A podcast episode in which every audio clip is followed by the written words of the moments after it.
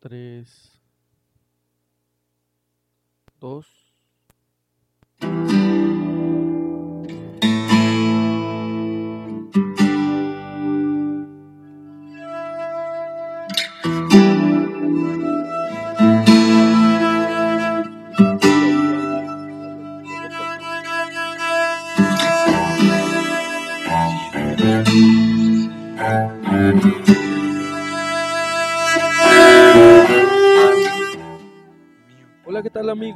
Muy, muy buen día tengan todos ustedes. Ya estamos transmitiendo un programa más de encuentros desde puntodeideas.com. Hoy con un programa eh, bastante interesante porque vamos a, hablar de algo muy importante. E- e- Es algo que normalmente admiramos, pero no, no solemos tomarle la importancia al asunto. Por alguna extraña razón, el ser humano a las cosas eh, que le llenan, las cosas que le llenan el alma, como que, como, como bien podemos decir, solemos ignorarlas y por eso es que hoy vamos a platicar un poco sobre este tema. Pero antes de eso, quiero presentar a nuestros queridísimos colaboradores. Mi queridísimo Ángel, ¿cómo estás, Ángel? Muy buen, muy buena noche. Todo muy bien, José Luis, pues muy a gusto y contento de hablar de este tema, sobre todo porque es un tema del cual no hemos hablado y que estoy seguro va a abrir muchas perspectivas, muchos panoramas para, para próximos programas y sobre todo eh, vamos a abordar la obra de un, de, un escultor, de un pintor, de un creador que, que, bueno, estoy seguro que mucho, mucho podrá compartirnos y, y sobre todo dejar, a mí me gusta pensar que estas charlas también permiten dejar una especie de semilla, una especie de, de pincelada para que cada uno de nuestros escuchas pueda construir esos sueños, esas ideas y sobre todo reconocer que, que pues es una labor maravillosa, eh, creadora y que hoy permitiremos compartir y pues bueno, eh, más que contentos de iniciar una vez más con ustedes, mi estimado José Luis. Un gusto como siempre. Muchísimas gracias. Y también tenemos eh, por el otro lado a nuestro queridísimo Rodolfo Lozano. Rodolfo, ¿cómo estás? Muy buena noche.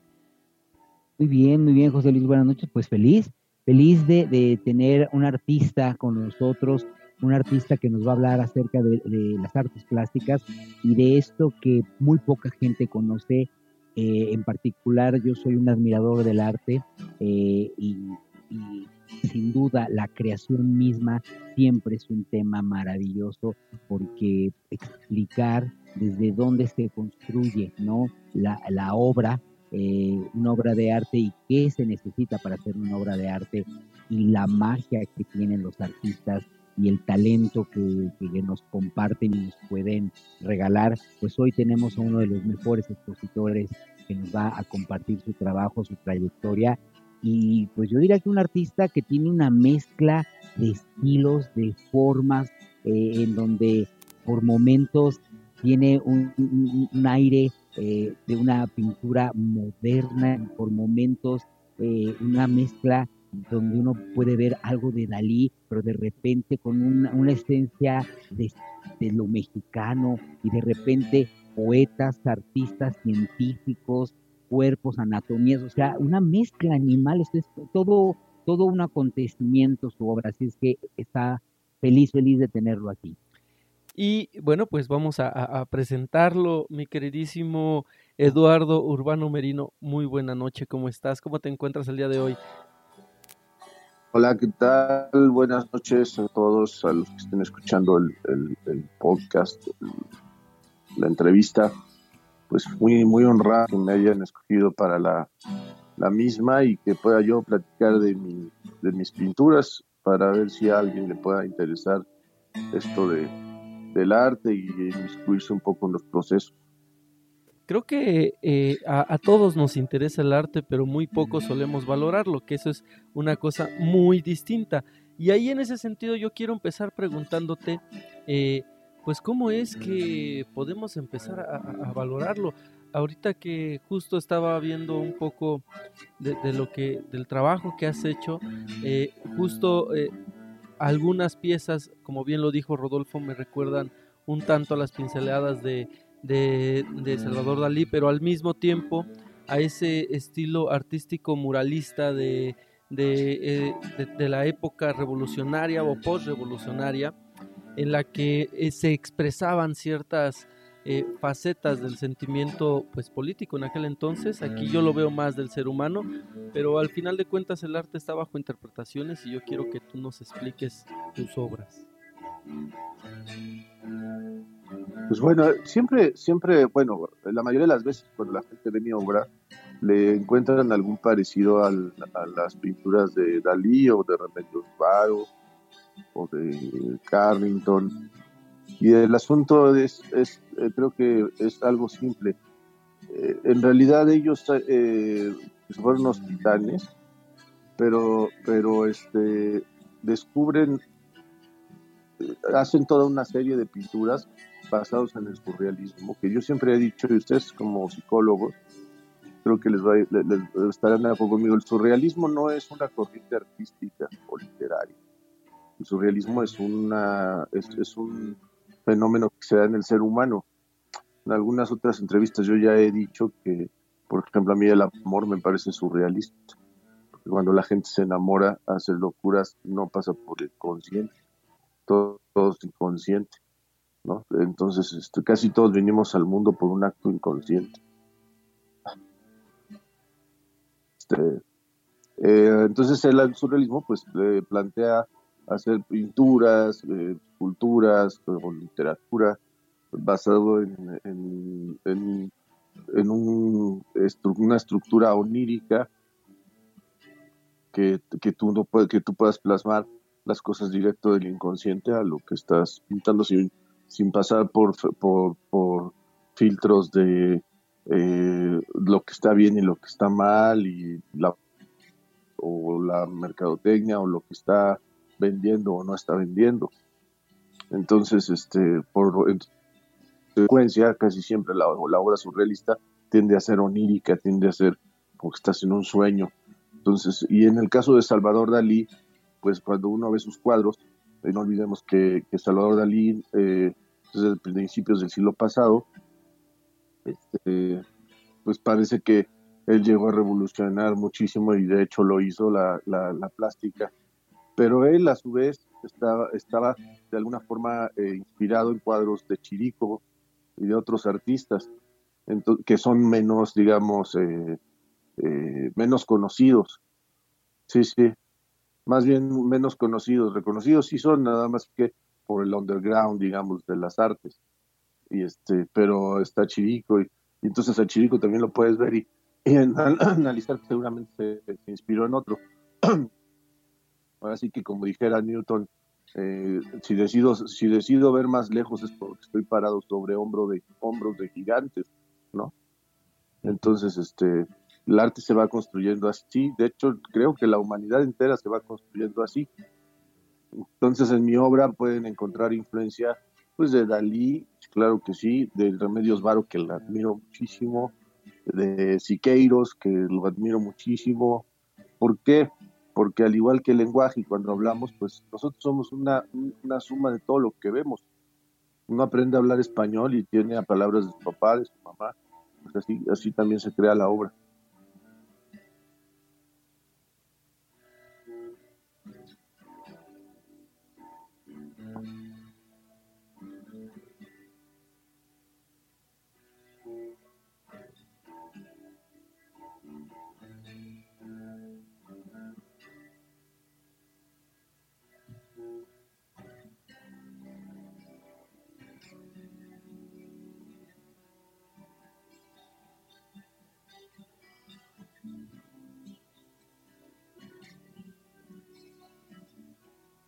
Bien, eh, la obra surrealista sin duda eh, es una confrontación con la lógica y el orden, es decir, lo rompe, lo destruye y es prácticamente imposible que el observador no quede eh, seducido porque estos, estas leyes de la gravedad, del espacio, del tiempo, en la obra surrealista no respetan la lógica y son una confrontación, un nuevo lenguaje y un nuevo discurso que expresa una nueva visión y quedamos todos asombrados, ¿no?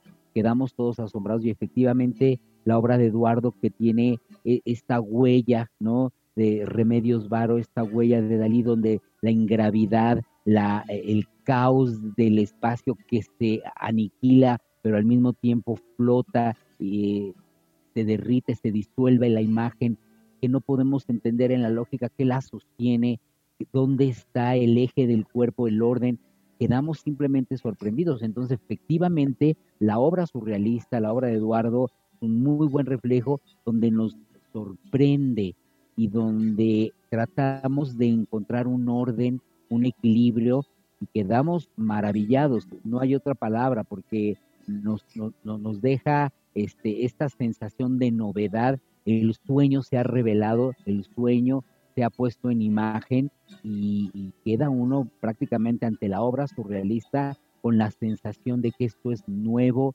eh, imposible ante la lógica, pero maravilloso frente a la exposición visual. Así funciona. E, el arte está basado, o bueno, quien, quien percibe la obra normalmente, o no normalmente, siempre está basado a la interpretación del ser humano, de cada uno. Muy pocas veces eh, solemos atinarle al 100% a lo que el artista como tal quiere expresar. Es un medio de comunicación también, sin embargo, ese medio de comunicación queda sujeto a muchas interpretaciones. Y ahí es donde yo quiero preguntarte a ti, Ángel, eh, ¿cómo es que se crean tantas realidades sobre un solo objeto o una sola figura? Me encanta la pregunta que has hecho. Eh, sin duda la respuesta igualmente es maravillosa porque tiene que ver con algo. Un, artista en general pues plasma ideas, plasma muchas cosas en una obra que incluso a veces pasa del mismo sentido de, un creador eh, y sin embargo lo que está allí, lo que, lo que está allí permite abrir posibilidades y abrir mundos, porque si uno puede interpretar una obra, puede, o incluso el mismo artista o los críticos de arte pueden dar una interpretación de una obra, quizá la interpretación no, tenga un, solo sentido, porque está abierta, está abierta de sentidos. De hecho, eh, por ahí eh, uno podría decir, bueno, es que la, obra está, está fuera del siglo, es, un, es una obra extraña, rara, cuando en realidad es, es más bien habla de la, de, la, realidad del mundo, porque bien lo decía Eduardo, ¿no? El amor de cierta manera es surrealista, la vida en general es surrealista aun cuando, le queramos dar una interpretación más o menos ahí acomodada y, y entonces tengamos ahí ciertas estructuras de pensamiento y bueno, cuando, cuando vemos que la obra de arte, sobre todo una obra de, tal magnitud como la de Eduardo que nos confronta contra la realidad, permite abrir mundos. A mí me gusta pensar incluso el arte como, como una puerta, porque no solo está la intención o el significado que le quiera dar el autor, sino también lo que el espectador eh, permite o alcanza a ver o, quiere ver de la obra, porque es allí en esa confrontación donde la intención, la idea, el significado que el autor quiere dar, eh, se confronta con lo que con lo que quien mira puede entonces confrontarse, puede ver, puede alcanzar a, leer y que en muchos sentidos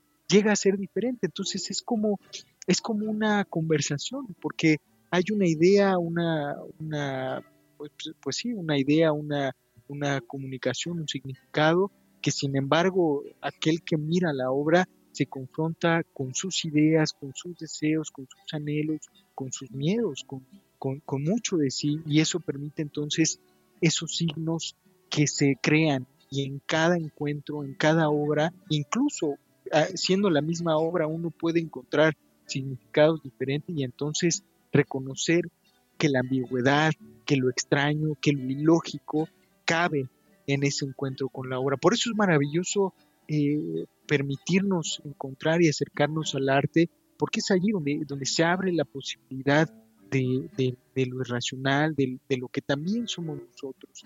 Y es, si a mí yo, yo pienso, si, y quizá ahorita podríamos preguntárselo al mismo Eduardo, ¿verdad? Eh, si una obra tiene un solo significado, cuando probablemente cuando la miramos y la volvemos a mirar, ya tiene muchos otros y permite puntualizar algo diferente, algo extraño y es como es como una puerta al infinito porque literalmente es ver una obra que uno le pudo dar un sentido, pero así como el texto uno escribe y se independiza de sí, eh, pareciera la obra algo similar porque es eso que, que, expresa y eso que permite puntualizar algo diferente. Entonces, verlo como una puerta abierta al infinito quizá haga sentido porque, porque bueno, eso, eso es el encuentro entre la obra, el significado, la idea, la intención y yo como espectador que, que, me, que, me despierta cosas bien diferentes frente a algo nuevo que creo. Sí, sí, claro. Y de hecho, eh, me ganaste la pregunta hacia, hacia Eduardo porque, eh, insisto, eh, el arte está bajo interpretaciones y yo estoy interpretando que él, o lo que me genera a mí, las diferentes obras que ha hecho, es ver o pensar que, como lo dijimos hace un rato, le gusta mucho el surrealismo, el surrealismo de Salvador Dalí, pero al mismo tiempo eh, le gusta mucho el muralismo eh, eh, y le gusta esa época, no sé, tal vez un tanto nacionalista o postrevolucionaria, pero a su vez también a mí me generan algunas esculturas cosas semejantes a, cuando leí la Divina Comedia de Dante Alighieri. Entonces, e, es bastante amplio eh, el ámbito de interpretación, pero yo quiero saber, Eduardo, ¿cuál es tu realidad? ¿De dónde sacas esa realidad para plasmarlo en lo que, en lo que has hecho?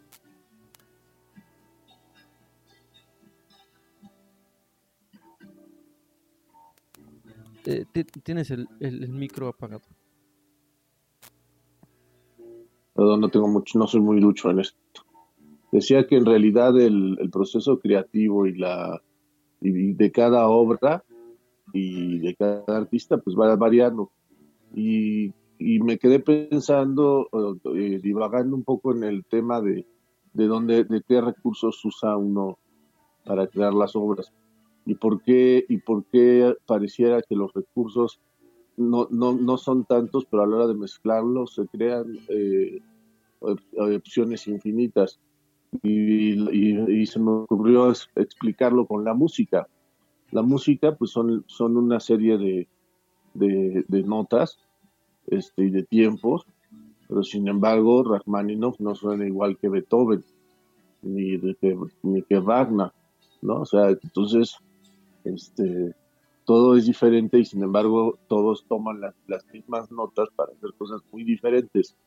Es lo mismo cuando uno ve la obra de, Salvador Dalí, de Remedios Varo, de Velázquez, de Rembrandt, Goya, este, inclusive yo soy eh, admirador de la obra de Gaudí, el arquitecto, este, y entonces vas tomando de aquí, de allá, y a la hora que tú lo mezclas, eh, si alguien dijéramos lo ve como con una especie de microscopio podrá ver que ahí está Gaudí, Dalí, Velázquez, este, Rubens, pero a la hora que lo ves de lejos es Eduardo Urbano, que yo lo mezclé de una forma que, soy yo.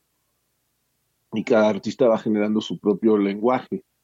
En mi caso muy particular, yo desde niño pues ya dibujaba, Toda la, el clásico niñito que se la pasaba todo el día dibujando. Y vas creciendo y y por lógica, y bueno, obviamente que debe haber alguna especie de talento. Todo el mundo tenemos talentos diferentes. Eso es lo que yo siempre he creído.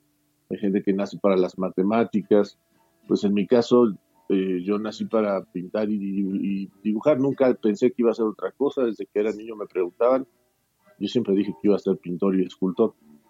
Y este, y afortunadamente tuve todos los medios y me di cuenta y de eso es una eso podría dar charla para otros 40 programas, pero este eh, me di cuenta que, que, podía hacerlo, que me gustaba y yo sigo siendo el mismo niño dibujando. Pero se me fue la onda, ya no, ya no me acuerdo que estábamos hablando, perdón. Preguntaba sobre, eh, pues, ¿cuál es tu realidad al momento de plasmar tu arte plástico, no? Ah, entonces ya, ya, ya me acordé. Y, entonces cuando uno llega al proceso creativo ya tienes todo un oficio, ¿verdad? yo ya he pasado por ahí, a, ver si ustedes me, pueden ilustrar. Hay un libro que habla de que, hay un individuo que pasa más de 10.000 horas en algo que le gusta y lo pule y se vuelve un experto. No recuerdo cómo era el título del libro, pero el chiste es que pues yo creo que yo ya tenía las 10.000 horas cuando tenía 14 años. Había pasado toda mi vida dibujando. Y llega un momento en que ya te enfrentas a, otra, a otro dilema como artista, que es, yo ya puedo dibujar lo que quiera, pintar lo que quiera, tal vez a nivel técnico, pero ahora el problema es qué vas a pintar. Y yo encontré eh, una razón de, yo uní dos pasiones, una que es la pintura y las artes, con mi pasión por las ciencias, yo soy muy, eh, yo soy admirador de las ciencias, desde niño también. Y entonces, este, dije, bueno, pues puedo, puedo unir las dos pasiones y hacer, eh, y, me, di, me, me, creé un lema que es que, que, las ciencias hablen a través del arte.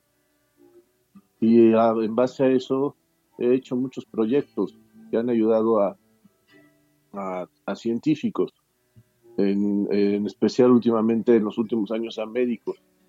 Por ejemplo, hice una pintura que es este que, en una sola imagen eh, se puede, eh, se puede ver todo el proceso de la epilepsia de un paciente que tiene epilepsia, que está teniendo una crisis epiléptica y se va levantando como las manecillas de un reloj hasta que queda incorporado y los médicos lo, le están diciendo que ya pasó la pesadilla. Y este cuadro está en el vestíbulo de un hospital en Canadá porque ayudó a un, a un proyecto para comprar una cama de telemetría allá. Entonces, este, y entonces eso le va dando un sentido a la obra, ¿verdad? Un sentido a la existencia del artista, por lo menos en mi caso, porque también suelo pensar, no tengo nada en contra de los bodegones, pero creo que si, si puedes pintar bodegón y si tienes capacidad de pintar otras cosas, pues sería un desperdicio que pasas toda tu vida pintando bodegones, ¿verdad? No sé qué opinan ustedes. Sí, sí. Y, Rodolfo, ¿querías decir algo? Sí, un poco eh, hablando de pues los grandes, Paco de Lucía, uno de los grandes guitarristas, ¿no? En una entrevista le dijeron, eh, ustedes es brillante, usted es excelente, usted, ¿no? Es este, un prodigio de talento, ¿cómo logra esto? Y él decía, este, todo lo contrario. Después, y sumando el comentario de Eduardo, dice, pues después de pasar prácticamente eh, sesenta y tantos años tocando la guitarra ocho horas diarias, yo creo que no hay gran prodigio, yo creo que es tantas horas de haber estado ¿no? Es decir, el talento, esto de lo que habla Eduardo, justamente, es decir, lo que uno ve que, está ahí plasmado ocurre no en esta espontaneidad de uno tomar los pinceles y, arrancar. Se crea la obra desde años atrás en donde los elementos, una vez que la inversión de tantos años de trabajar con las manos, con los procesos perceptuales, eh, con el alma y con, el, con la emoción, cuando se logran integrar estas habilidades, surge la magia. Y la magia más compleja y que un artista debe de tener es que, cuál es la mía, es decir, dónde está eso que yo voy a pintar y que me va a distinguir de todos los otros. Y cuando los otros, al mirar tu obra, saben que eres tú, has dado el gran paso. Eres artista, sin duda. Pues yo, eh, eh, con respecto a eso, creo que este, yo no, sé, yo no sé si en realidad uno está buscando ser diferente, eh, porque en, muchos sentidos yo sigo haciendo lo mismo que hacía cuando tenía cinco o seis años. Yo sigo dibujando lo mismo. Y mis dibujos desde niño, pues si tú los, si alguien los ve y si alguien por ahí los tuviera, este, se darían cuenta que yo dibujaba cosas pues, muy locas, por decirlo así, comillado. Eh, y por ahí también he narrado que que, cuando, yo me encuentro con esos que nombraban surrealistas fue en una fiesta. Primero hago un paréntesis, que no va a faltar quien escuche el programa y diga, es que el surrealismo fue un movimiento y ya terminó. No, no, señores, o sea, eh, eh, por, e, de, ahí, de ahí partió toda esta conversación. El surrealismo no es un movimiento, no hay un, empezó en 1904 y terminó, no, no. el surrealismo, en mi opinión, eh, lo seguimos viendo hasta en los comerciales de televisión. O sea, es más, yo creo que no hay un comercial de televisión hoy en día que no sea surrealista, porque son ilógicos. Eh, nunca, eh, salen automóviles flotando en el agua, este, todo tipo de cosas oníricas que nunca vas a ver en la realidad. Y mientras más surrealista parece que mejor vende, ¿verdad? Entonces, este, eh, eh, pero ya no, se, me, fue la onda de lo que estábamos hablando. Este, perdón, es que.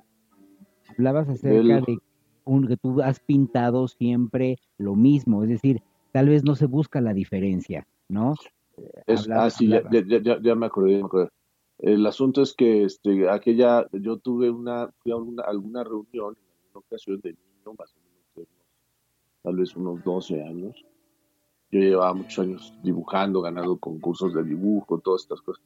Pero abren una puerta en este lugar y había un póster de la creación de las aves de Dios Para mí fue un momento muy importante en mi vida porque hasta antes de eso yo que me sentí un poco solo pensando bueno pues yo no eh, empiezas ya a tener algunas algunos momentos de, de, de análisis y bueno ¿por qué estaré yo dibujando esto? ¿Y por qué hago un perro comiéndose una casa? O no sé, estaré loco.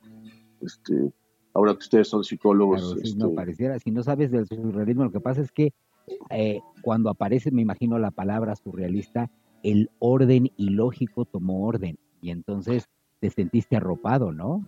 Entonces, cuando veo el cuadro de Remedios Varo, que ni siquiera sabía, creo que existía la palabra surrealista todavía, bueno, la había leído por ahí, pero cuando veo el cuadro de la cuestión de las aves, que esta persona dibuja o pinta o piensa como yo, o yo como ella. Y entonces se empieza a involucrar. Así se generan también los movimientos de las artes. El único movimiento que yo tengo entendido que se generó sin que los integrantes se conocieran y que no conocieran sus obras es el expresionismo. Con Edvard Munch en Noruega y, e inclusive los, la obra de, los muralistas mexicanos, sobre todo la de Siqueiros y de Orozco, eh, lo puedes encontrar en muchos libros de historia del arte universal en el área de expresionismo. Es decir, eh, Siqueiros y Orozco no conocieron, eh, bueno, sí conocieron de, de, oídas y de leer algo, pero no es que se hayan puesto de acuerdo con el Barbu para generar un movimiento. Eso nació así al mismo tiempo prácticamente todo el mundo. Ya, este, también tenemos a los impresionistas, que eso sí que se conocieron, y, y Monet, y Manet, y bueno. Eh, y en el caso de su servidor, veo esa obra de Dios Varo, y wow, hay, hay alguien que, que, piensa como yo, y luego pues está, estaba Salvador Dalí, René Magritte, y te vas involucrando y, te, y te envuelve, porque es bueno, si hay mucha gente que piensa como yo, no solamente en la pintura, también en la literatura y todo esto. Pero al final incluso eso queda atrás. Yo ya no pinto pensando en nada de esto. Simplemente, eh, simplemente lo haces y ya es, es extraño. La verdad, en esa parte sí, ustedes los psicólogos o los psiquiatras tendrían mucha tela de dónde cortar, porque eh, y, intento basarme luego en, en, ejemplos de música, porque me parecen más más eh, estructurado para mí poder expresar eh, las ideas desde esa óptica. Entonces digo, bueno, yo no creo que, que, Ludwig haya estado componiendo pensando, quiero ser Ludwig. No, claro que no. Como que simplemente él lo hace. Las cosas van saliendo poco a poco, ¿no? Es un proceso en el cual eh, paso a paso van llegando. Y justo ahora que estás hablando y preguntándole a los psicólogos, quiero empezar con Ángel y preguntarle, bueno, en la psicología eh, normalmente utilizan ciertas pinturas como para saber cómo interpreta la persona. Eso por un lado, eso lo vemos siempre como que en las caricaturas o en los programas, ¿no? Y eso otro, otro ejemplo surrealista. Exacto, y eso eso estigmatiza mucho la práctica también. Pero lo que sí es cierto y porque lo he visto es que muchas veces a través de pinturas de sobre todo con los niños lo utilizan eh, de dibujos es como se van dando cuenta eh, poco a poco qué es eh, lo que está pasando en su proceso, ¿no? Y cómo poder ayudarlo. Y yo quiero preguntarte ahí, entonces, ¿cómo es que el arte puede ayudar a saber la personalidad de una persona? Totalmente, José Luis. De hecho, eh, bueno, es un término que ya lleva pues, casi 100 años del término pruebas proyectivas, seguramente muchos de los que nos escuchan lo reconocen, o estas, eh, las famosas manchas de Rorschach que un poquito ya anticipabas tú, mi estimado José Luis, que en efecto son eh, pruebas eh, muy utilizadas, se utilizan desde hace varios años. Sin embargo, pues bueno, hay, hay muchas ahí puntualizaciones en contra, a favor, que sobre su utilización, sobre todo porque tienden a mostrar eh, algunas figuras, algunas eh, representaciones que la ambigüedad y su falta de sentido específico permite hablar mucho de lo que el niño, niña, eh, la persona que lo esté digamos, viviendo o haciendo, pueda expresar. Entonces, realmente estas pruebas, pues son eso, son proyecciones o permiten expresar la, la, proyección de la persona y que puede referir a ciertas ideas. Lo que ha pasado con estas pruebas es que se, digamos, se estandarizan y la estandarización no es más que una forma de que si para tantos que tienen alguna afectación en alguna parte, en alguna situación, dibujan esto o ven esto en esta figura, entonces como eh, con el conjunto de estas pruebas se determina que eso puede sugerir alguna afectación, que eso puede sugerir alguna idea, pero lo más importante y desde mi perspectiva igualmente es, es digamos, todas las pruebas, no solo las proyectivas, sino las de personalidad, de inteligencia en general, cualquiera que uno pueda recurrir, es importante siempre tener el contacto desde la narración, desde la perspectiva ya, una, una evaluación global y no quedarnos solamente con estas pruebas. Si bien pueden utilizarse y algunos las utilizan comúnmente, lo importante más allá de utilizarlas es reconocer que pueden ser una alternativa, pero pueden, es necesario también mantener algunas otras eh, miradas, que esto es obviamente un, una, un análisis, una intervención más, más a detalle y que permita ampliar esta posibilidad. Sin embargo, pues sí, es, son pruebas que existen y que eh, permiten darnos información que muchas otras, eh, digamos, eh, otras no pueden darnos, pero bueno, es parte de lo que de lo que existe y en efecto existen desde hace mucho. El término empieza en 1930 por ahí, por ahí eh, de esa época y realmente hoy, hoy en día se utilizan y, sin embargo, como decía hace ratito, lo importante no solo es saber que existen y poder utilizarlas, sino también reconocer que más allá de que eso nos pueda dar una perspectiva, lo más importante es tener una mirada más amplia, porque para algunos podría, podríamos ver los dibujos y podríamos decir, híjole, este, pues como decía incluso Eduardo hace ratito, ¿no? No, pues yo pintaba dibujos medio locos, por ponerle un nombre, pero realmente eso habla mucho de la creatividad, eso habla mucho de de la perspectiva que no necesariamente si uno pinta así, dibuja así, quiere decir algo en particular. Entonces, eh, no quedarnos con una simple interpretación, con una mirada específica, sino más bien abordarlo desde una eh, desde una mirada eh, multifactorial, porque eso puede, puede expresar y puede permitir que reconocer que ese proceso de esculpir, dibujar, escribir, eh, como decíamos, entre comillas, loco, ¿no? Una forma loca, en realidad habla de una experiencia de creatividad que fuera de los límites, que no necesariamente está fuera del mundo, porque si nosotros revisamos una vez más nuestra realidad, eh, podemos dar cuenta que pues la nuestra realidad es fuera de sentido. De hecho, a mí me gusta mucho una frase de Holderland que decía, somos signos, pero fuera del sentido, somos, somos signos fuera de sentido y el sentido ya se lo ponemos nosotros y realmente un poco lo que, lo que decía Eduardo me gustaría retomarlo en esta, en esta respuesta porque él decía justamente cómo eh, él pinta, él esculpe, él trabaja fuera de pensar, ah, no, pues me voy a meter en que esto sea surrealista o que esto sea tal. Más bien, los que están preocupados son otros, no él como el creativo. Y eso es importante porque pues realmente uno cuando escribe, cuando pinta, probablemente no está preocupado con caber o meterse en una, eh, justamente hacer todo lo contrario que es el proceso creativo, meterse en una sola idea. Entonces, si están estas, eh, vamos, existen estas pruebas, existen, eh, se utilizan, sin embargo, pues es importante reconocer que es una pequeña parte lo que nos puede decir y proyectar, porque al final nosotros decíamos ya hace unos minutos, es lo que la obra de arte convoca al espectador y uno puede interpretar, decir mil cosas de la obra cuando ni siquiera se acerca un poquito a lo que el autor quiso, quiso dar a entender, realmente se independiza esa posibilidad y la verdad es que cualquiera eh, mira una obra y puede decir mil cosas porque la interpretación es, es diversa y, pues bueno, esa interpretación no quiere decir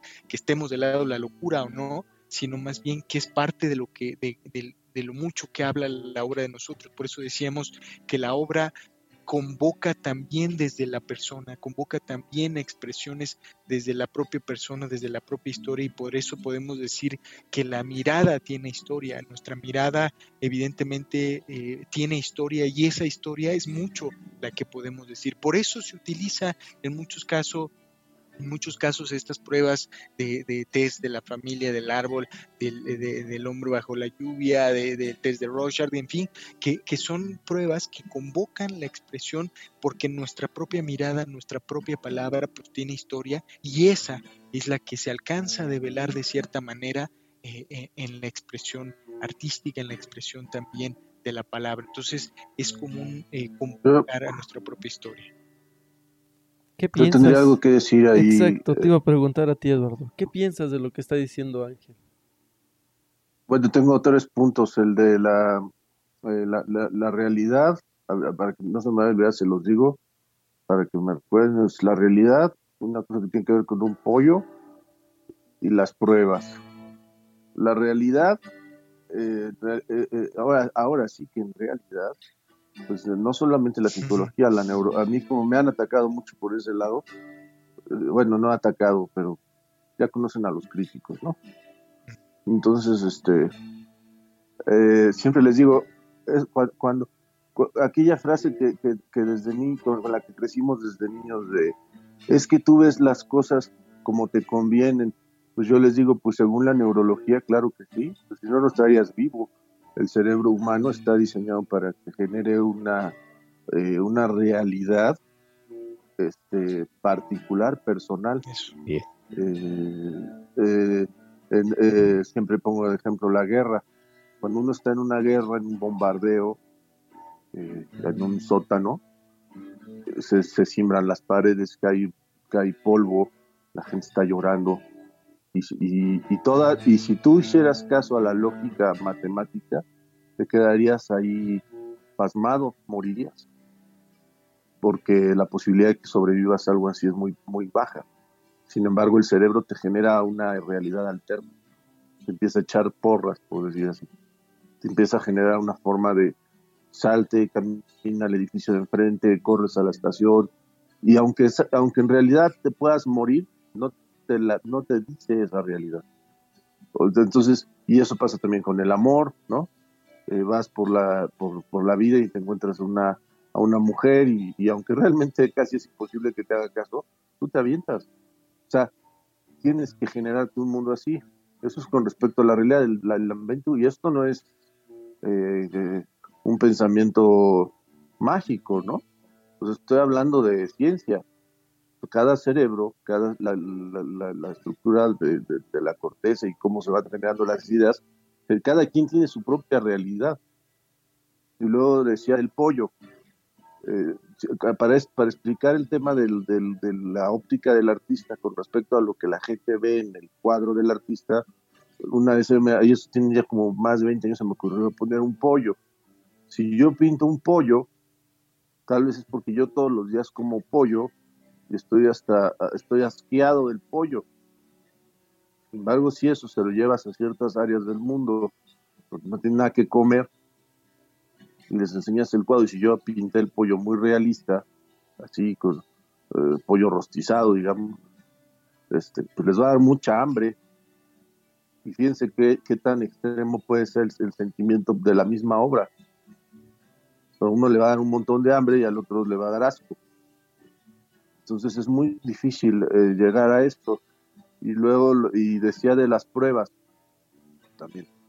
Yo de niño fui, yo, yo tengo 45 años, entonces fui esa generación que creció en los años 80 cuando le pusieron de moda que a todos los niños les hacían pruebas de esas, pero a lo bestia.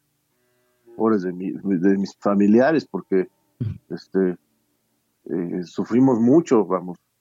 Eh, a mí me tacharon de todo, luego, luego con los años, si no, eh, a ver ahorita, ahora, ahora si, si, me hacen algún comentario al respecto, pero se entendió que esas pruebas no se las puede hacer a un niño que le gustan las bellas artes. Digo, o sea, para hacer una prueba de esas tienes que ver al sujeto, quién es, ¿no? Niño, adulto, lo que sea, pero ¿a qué se dedica este niño? Cualquiera que me hubiera conocido a mí, de niño, yo me la pasaba dibujando todo el tiempo. O sea, a mí me dabas unos lápices, podía pasarme seis horas sin moverme de ahí. Y entonces, eh, en consecuencia, si alguien me hace un examen y me dice, dibújame una casita, pues, no puede basarse en eso para, para, marcar un perfil psiquiátrico mío, psicológico, porque, pues, eh, bueno, entonces esos eran los tres puntos. Sí, totalmente. Y de ahí la importancia, por eso invitamos a, todos los que nos escuchan, de, no quedarse con estas ideas y, sobre todo también no quedarse con, con estos perfiles que uno podría escuchar de algún otro, porque si nos quedamos con eso, ignoramos, como bien decía Eduardo, pues todo el, el contexto, toda la, toda, todo el entorno que, nos permite reconocer esto, que, cada, cada mundo, eh, por más parecido que sea, es, es bien diferente. Y, bueno, qué, bueno que, se puntualiza y, qué bueno que es parte de lo que hoy, así que la creatividad es, es, muchísimo y no dejarlo en, un solo, en un solo cajón, digamos. Totalmente. Tengo un comentario para que el auditorio, para hacerlo un poco eh, chistoso y, también hacer un poco que el auditorio se ría de algo mío, se rían de mí. Porque cuando, la, cuando estoy este, pintando, generalmente la gente se imagina al artista. Eh, a mí me gusta mucho la música clásica, el jazz, ¿no? Este, entonces te imaginan así como muy, muy metido en Rachmaninoff, en, en Shostakovich. Y, y, fíjense que yo desde más o menos 2009 pasaba yo muchas horas pintando unos murales solo. Entonces, este, de repente mi necesidad, esto tiene que ver con psicología, este, mi necesidad de no estar solo, esto también es un mito, a los artistas no nos gusta estar solos. Este, eh, pero tampoco nos gusta estar acompañados, que es algo chistoso. Entonces, este, ¿cómo encuentras la, la, la, la, mezcla perfecta? Pues con la tecnología. Entonces, este, yo me ponía a pintar los murales y pasaba tantas horas, tantos días y tantas semanas solo que empecé a, a, a deteriorarme mentalmente. Ahí sí fue un estrés muy fuerte. Entonces yo lo que hacía es que ponía a la computadora películas, este, de que yo, tienes que, en mi caso yo debía poner una película que ya me, me supiera de memoria, porque no tenía que ser película que tuviera que estar atento que, iba a pasar, supiera que iba a pasar, más sin embargo tuviera voces. Claro. Entonces yo me ponía a pintar y mataba a dos pájaros de un tiro, porque eso también lo hacía con la música. Pasas tantas horas pintando que pierdes la noción del tiempo. Hay tratados de, filosofía y de psiquiatría, de, hecho, muy fuertes de eso. La noción del tiempo. Entonces, este, mi única forma de entender cuánto tiempo llevo pintando, eso es desde, desde que estaba yo muy niño, ponía música, porque un disco dura aproximadamente una hora. Entonces, cuantas veces lo repitiera, yo me daba cuenta de cuántas horas llevaba. Pero entonces ahora con las películas me pasó lo mismo, pero con un plus. Como estoy oyendo voces, siento que no estoy solo. Eh, todo esto se lo estoy diciendo porque en algunas estás pensando esta parte del mural y un día les dio mucha risa porque les dije estaba pensando en pop película. No sé si la vieron. Sí. Pero, entonces les dije, estaba pensando en no. Entonces, pues la, la, la cara de la gente era, maestro, ¿cómo en no? No, no, no entendí. Yo estaba pensando en no, porque yo llevaba dos semanas encerrado pintando esto.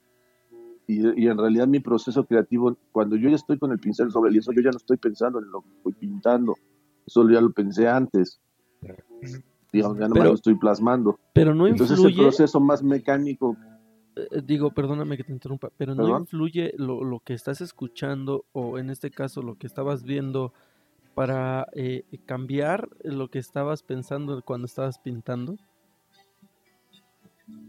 No, bueno, yo sé los demás artistas, pero en mi caso mi funcionamiento es el siguiente. Yo pienso en el mural. Puedo pasarme dos, tres horas viendo el lienzo ya sé que a la gente esto le puede parecer así como, muy marihuanesco, mágico, algún paréntesis. Yo no, yo no consumo ninguna droga, ni siquiera sé fumar, pronto sí, ni siquiera sé fumar. siempre digo así, así nací. Bueno, entonces puedo pasarme dos, tres horas viendo el lienzo y ya tengo la idea de lo que voy a pintar. Todo lo demás es, ya lo tengo, ya es como si fuera nada más imprimirlo. Es un proceso mecánico que puede tardar semanas. Y entonces pongo la película y es curioso porque yo, la mayoría de las obras que veo que, tengo, de cada parte de la obra me acuerdo que estaba viendo o que estaba escuchando. Por ejemplo, esta película de Op, de hecho yo no la vi hasta semanas después, la escuché mil veces. Ya me sabía los diálogos, y que unos lobos, ¿no? Y no la había visto. Y hasta que entregué el mural dije, ahora sí la voy a ver, porque nada más la escuchaba. Quiero ver qué, quiénes este, eran, claro. Pero hay unas mezclas muy raras. Porque, por ejemplo, y, en, concreto les puedo decir que hay un mural mío que tiene un calendario azteca en el centro. Un sol azteca, de hecho, así se llama. Sí. Este, y cuando estaba pintando el sol azteca, el, cuando estaba pintando el sol azteca estaba escuchando Op entonces esa fue la... Es una mezcla extraña, ¿no? Interesante. Eh, más que extraño, interesante. Pues bueno, se va terminando el programa, nos quedan escasos 10 minutos, pero eh, no quiero irme antes sin preguntarte eh, directamente a ti, Eduardo. El arte en general, ya lo dijimos hace un rato, pues depende mucho de, del artista, el que lo esté escribiendo, lo esté dibujando o lo esté tocando, ¿no? Y es ahí donde podemos ver que muchas veces eh, se combinan eh, la música y el arte plástico también. Y a mí me gusta mucho una sección justo de, un periódico que se llama La música, eh, el arte y la canción, algo así se llama bien. En donde ponen a artistas plásticos a dibujar algo que les hace sentir cierta canción. Si a ti te pusieran, digamos, ahorita sí a bote pronto, a dibujar, no sé, lo que, lo que escuchábamos antes de entrar al programa, triste canción de amor del tri. ¿Qué se te viene a la mente o qué dibujarías? Pues tendría que dibujar algo que tuviera que ver con San Carlos, la academia. Cuando yo estaba en la Academia San Carlos, eh, eh, todo el tiempo andaba con unos Walkman, que ya, ya están en desuso, este, y siempre está escuchando música. De hecho, en la, en la academia, algo chistoso es que mucha gente no, no, sabía si yo hablaba español o no, porque no, nunca hablaba, yo llegaba a dibujar y ya. Entonces, este, y, es, y uno de los discos que, que, que, escuchaba muchísimo era uno que tenía de compilación del Tri, y obviamente venía esa canción yo creo que dibujaría algo que tuviera que ver con San Carlos, tal vez, tal vez eh, una, un fragmento de la cabeza del David, por cierto, está en el patio principal de San Carlos y que por cierto está hecho por orden de Carlos III, que todas estas esculturas fueron hechas por orden de él, de réplicas de las originales, del molde. Pero ¿qué está diciendo? Ah, entonces yo dibujaría, yo creo que dibujaría algo que tuviera que ver con San Carlos o el metro, yo todos los días viajaba en metro, en la línea azul. El metro es una de las cosas más surrealistas, por cierto, que puede haber en el mundo. Ya lo creo. Me acuerdo que había, me acuerdo que había una señora a ver si, a ver si ustedes la llegaron a ver en la línea azul, que este, que estabas se te quedaba viendo de lejos una viejita, y se te iba acercando, se te iba acercando pidiendo dinero, y cuando llegaba casi a donde estabas tú, se sacaba un ojo, ¿verdad? Frente a ti, Eso es. ¿verdad? Órale. Eso. No, no, no, se sacaba un ojo. Entonces, y, y de esos días que yo andaba con un presupuesto limitado, yo decía, "Puta, señora, tome mi dinero, pero, pero váyase para allá, por favor, para el otro lado del vagón. Y, y si no aportabas, se sacaba el otro. Entonces, ¿no? Para que quedara Y eso completo. solo lo, lo ves en México, o sea, es- ya ves que En México y en el metro. y Dalí se enojaban porque México era más surrealista que ellos, ¿no? Así es. Qué. Totalmente. Rodolfo, para irnos, ¿qué te deja esta experiencia, esta plática con, con este gran artista? Pues me deja un hambre enorme de querer saber más. De, para mí fue una pequeña pincelada desde de la obra. Eh, amo, amo el trabajo de los artistas, el mundo surrealista para mí, así como para Eduardo pintar es el gozo. Esto para mí es un menú maravilloso, darle sentido al, inconsciente y darle forma a, la- a donde no hay palabras y hay expresión. Me parece maravilloso. Invito a toda la gente que conozca la obra de Eduardo, que explore quién es Eduardo a través de su obra y que puedan verdaderamente disfrutar, ¿no? Eh, esta, esta realidad alterna eh, que Eduardo nos muestra, pero que es donde nos hacemos humanos al sentir con el otro, ¿no? Lo que somos capaces de compartir sin palabras, sin historias, simplemente nos encontramos en este mundo de las ideas y de las, de las expresiones. Maravilloso, me encantó. Ángel, ¿qué te gustaría eh, decir para concluir el programa?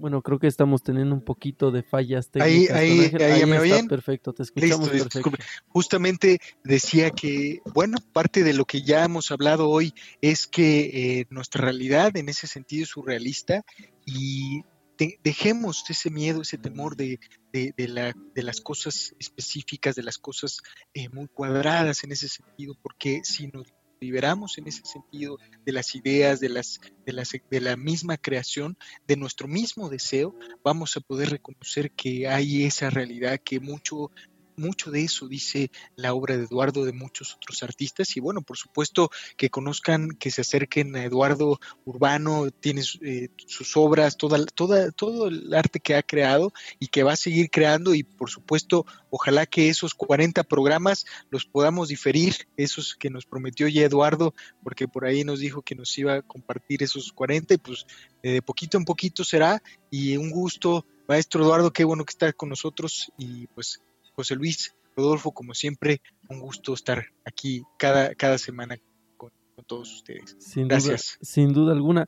Y bueno, no podemos irnos eh, sin antes preguntarle a Eduardo, ¿dónde es que podemos encontrar un poco de tu trabajo para que la gente que nos escuchó el día de hoy y que se quedó con las ganas de saber eh, de qué estábamos hablando, incluso de ver el sol azteca que pintaste mientras eh, escuchabas la película de Op, ¿dónde puede encontrar eh, lo que has hecho?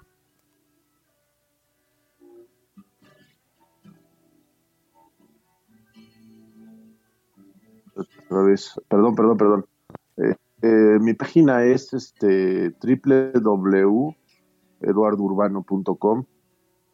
Es fácil, eduardourbano.com.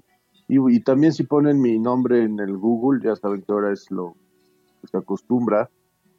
Este, ahí se encontrarán muchísimas cosas. Eduardo Urbano Merino con R. Merino, Eduardo Urbano.